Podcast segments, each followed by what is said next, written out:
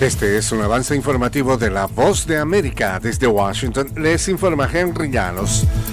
Con ayuda de equipos caninos siguen aumentando los hallazgos de cuerpos sin vida tras los incendios que comenzaron el 8 de agosto en Hawái. Nos informa Laura Sepúlveda. Han sido identificadas solo 5 de las 106 personas fallecidas como resultado de los incendios en Maui. Los cuerpos están incinerados por las llamas que esporádicamente retoman poder. Gracias al apoyo de equipos caninos se encuentran los restos humanos. Una semana después, en algunos contados, los incendios no se han contenido del todo. En Kula, por ejemplo, el gobierno local reportó control de un 60%. El fuego ha causado estragos en al menos 1.150 hectáreas. Laura Sepúlveda, Voz de América. Las escuelas públicas de Maui han iniciado el proceso de reapertura mientras el tráfico se reanudó en un importante camino de acceso en un par de muestras de recuperación una semana después de que incendios forestales destruyeran un poblado histórico y dejaran al menos 110 muertos, según el director de agencia de emergencias. Al menos tres escuelas que quedaron intactas tras el paso del incendio por La Jaina, donde vecindarios enteros fueron reducidos a cenizas, seguían siendo evaluadas tras sufrir daños por el viento, según el superintendente del Departamento de Educación de Hawái, Kit Hayashi.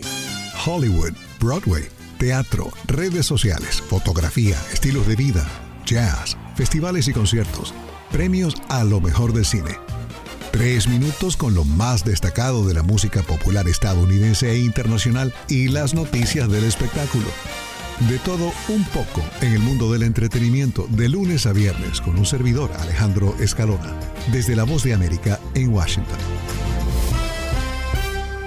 Clausuran al menos 23 farmacias en sitios turísticos del Caribe y también en México, nos informa Anareli Palomares. Farmacias vendían a turistas, sobre todo estadounidenses, píldoras falsas que podían contener drogas sintéticas y estaban etiquetadas como oxicodona, el percocet y el aderal. Sí hemos visto algunas farmacias que están así y la verdad se me hace muy mala onda porque pues son medicamentos controlados. Se desconoce durante cuánto tiempo, pero el 8 de agosto fueron clausuradas tras una inspección de la Secretaría de Marina de México. Se detectaron en 23 de 55 farmacias inspeccionadas. Anareli Palomares, Voz de América, México. Drones rusos atacaron almacenes de cereales y puertos a lo largo del río Danubio, el cual Ucrania ha estado utilizando con más frecuencia como una ruta alternativa de transporte hacia Europa, después de que Moscú rompiera un crucial acuerdo para exportación de granos por el Mar Negro. Mientras tanto, un buque carguero lleno que se había quedado atrapado en el de Odessa en el Mar Negro desde que comenzó la invasión de Rusia finalmente zarpó por un corredor temporal establecido por Ucrania para el tráfico de mercantes. Este fue un avance informativo de la Voz de América.